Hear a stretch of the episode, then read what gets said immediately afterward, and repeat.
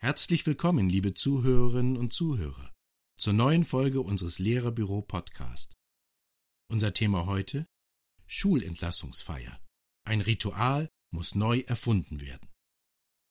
Die Schule hat wieder begonnen, wenn auch unter äußerst ungewöhnlichen und auch schwierigen Bedingungen. Die Schülerinnen und Schüler aller Klassen wurden in zwei Gruppen aufgeteilt, die tageweise oder wöchentlich wechselnd die Schule besuchen. Der Unterricht findet weitgehend im Klassenraum statt. Alle haben verbindliche Sitzplätze, Gruppen- und Partnerarbeit gibt es nicht mehr.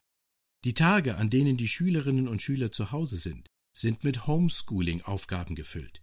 Teilweise sind Aufgaben zu erledigen, die am Vortag in der Schule besprochen wurden, andererseits gibt es Online-Unterricht über Videokonferenzen und Chats. Alles neu und ungewohnt, aber die Schülerinnen und Schüler und die Lehrerinnen und Lehrer sind engagiert und mit großer Motivation dabei.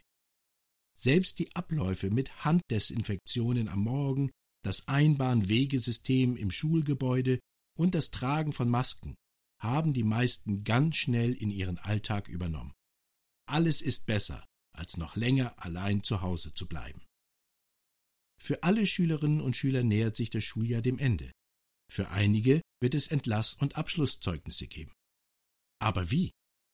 Die gewohnten und ritualisierten Zeugnisübergaben der letzten Jahre werden nicht in der gewohnten Weise übernommen werden können.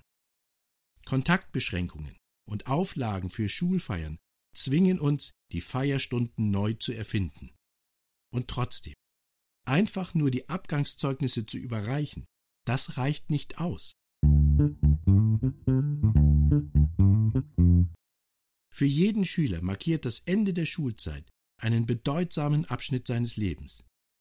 Es ist das Ende einer Lebensphase und gleichzeitig der Beginn einer neuen Zeit, wie immer sie auch aussehen wird. Ob nun der Übergang in ein Ausbildungsverhältnis, der Besuch einer Berufsschule oder auch das geplante ökologische oder soziale Jahr die nächsten Schritte sind.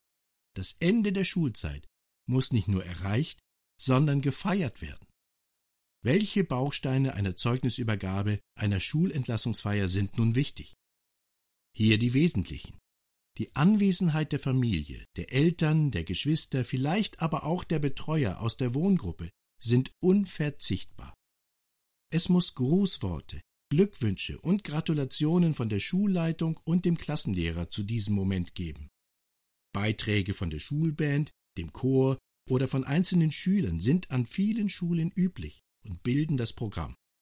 Die Verabschiedung aus der Schulgemeinschaft, in der die Schüler viele Jahre verbracht haben, muss möglich sein. Der Rahmen der Veranstaltung muss festlich sein. Ein dekorierter Raum oder die Aula sind häufig gewählte Orte. Auch die Abendveranstaltung in Form eines Balls, einer Disco, eines letzten gemeinsamen Grillabends mit Lagerfeuer hat an manchen Schulen Tradition. Im Lehrerbüro finden Sie viele Anregungen versuchen wir doch aus den wichtigen Elementen etwas Neues zusammenzusetzen. Die Schülerinnen und Schüler, die entlassen werden und ihre Abschlusszeugnisse bekommen, können nicht in einer gemeinsamen Feierstunde verabschiedet werden, wenn kein großer Saal zur Verfügung steht. Jeder will Gäste mitbringen. Aber in diesem Jahr muss es eine strenge Begrenzung der Personenzahl geben. Vielleicht kann sich jeder auf zwei Gäste begrenzen. Alle Gäste müssen auf der Rückmeldung zur Einladung mit Namen benannt werden. Die Dokumentation für das Gesundheitsamt ist unerlässlich. Wer schon bei einem Restaurantbesuch seine Kontaktdaten hinterlassen muss, der kann auch nachvollziehen, dass eine Abschlussfeier ähnlichen Auflagen unterliegt. Im Lehrerbüro finden Sie viele bereits vorbereitete Hilfen für Ihre Organisation, wie zum Beispiel Musterschreiben für Elternbriefe, Checklisten und Planungshilfen. Sehen Sie sich im Lehrerbüro um. Sie werden staunen, wie viele Arbeitshilfen Ihnen die Vorbereitung erleichtern. Ist die Personengruppe zu groß, muss die Zeugnisfeierstunde eben zweimal oder auch dreimal wiederholt werden. In großen Kollegien sind auch zeitversetzte Dienstbesprechungen an der Tagesordnung. Warum nicht auch für die Abschlussfeier mit Zeugnisübergabe? Eine neue Sitzordnung kann angedacht werden. Wo Stühle wegen des Abstandgebotes nicht in Reihe stehen können, könnten Familiensitzgruppen arrangiert werden, alles genau auf einem Sitzplan dokumentiert. Oder gibt es vielleicht die Möglichkeit, draußen die Zeugnisübergabe zu begehen? Wenn es einen überdachten, auf alle Wettereventualitäten ausgerichteten Bereich gibt, wäre das eine gute Alternative. Die Dekoration des Raumes wird auch jetzt von der Schulgemeinschaft unterstützt. Große mit Papier bespannte Stellwände bieten in den Tagen vor der Abschlussfeier die Möglichkeit, Grüße zu hinterlassen. Auch Fachlehrer, die nicht an der Zeugnisübergabe teilnehmen, können sich so von ihren Schülerinnen und Schülern verabschieden.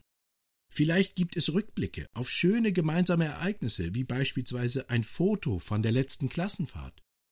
Oder eine Erinnerungswand, von der man zumindest ein Foto mitnimmt. Und das Programm? Eine Feierstunde lebt auch von den Beiträgen, die mit viel Aufwand von der Schülerband oder dem Chor eingeübt werden. Aber gerade das gemeinsame Singen ist derzeit nicht erlaubt. Der Schulchor kann nicht proben. Wie wäre es mit einem virtuellen Lehrerchor? Die großen Chöre der Welt machen es gerade in diesen Wochen vor. Anregungen gibt es im Internet genug. Wäre das nicht eine schöne Weise des Kollegiums, sich von den Schülerinnen und Schülern des Entlassungsjahrgangs gemeinsam und doch unter Beachtung aller Auflagen zu verabschieden? Wenn jeder zu Hause oder in seinem leeren Klassenraum zu einem von der Musiklehrerin vorbereiteten Lied sich selbst aufnimmt, ein Kollege dies in eine zeigbare Form bringt, es wäre ein neues, kreatives Element auf der Entlassungsfeier. Das ist nicht nur ein musikalischer Beitrag, sondern auch ein Hingucker, der beweist, dass auch ein Kollegium zusammensteht. Gemeinsam mit kurzen Videoansprachen der Schülersprecherin oder des Schülersprechers, der Kollegin der kooperierenden Berufsschule oder gar des Ortsbürgermeisters entsteht ein Programm, das anders ist als in den Jahren zuvor, aber nicht weniger schön. Und so bleibt es zum Schluss bei der Klassenlehrerin oder dem Klassenlehrer vor der eigentlichen Zeugnisübergabe ein paar Worte im Rückblick auf die gemeinsamen Jahre zu sagen, den Blick nach vorn zu richten auf die neue Zeit, die kommen wird. Vielen Dank fürs Zuhören. Wenn Sie diesen Beitrag noch einmal in Ruhe nachlesen möchten, besuchen Sie uns auf unserer Website www.lehrerbüro.de. Hier finden Sie auch weitere hilfreiche Informationen und Materialien rund um Schul- und Unterrichtsorganisation zur Corona-Zeit, die Ihnen den Lehrer- und Schulalltag erleichtern. Das war Lehrerbüro Podcast mit Peter Kühn und einem Text von Ulrike Zerbst. Es grüßt Sie herzlich und bis zum nächsten Mal. Ihr Lehrerbüro.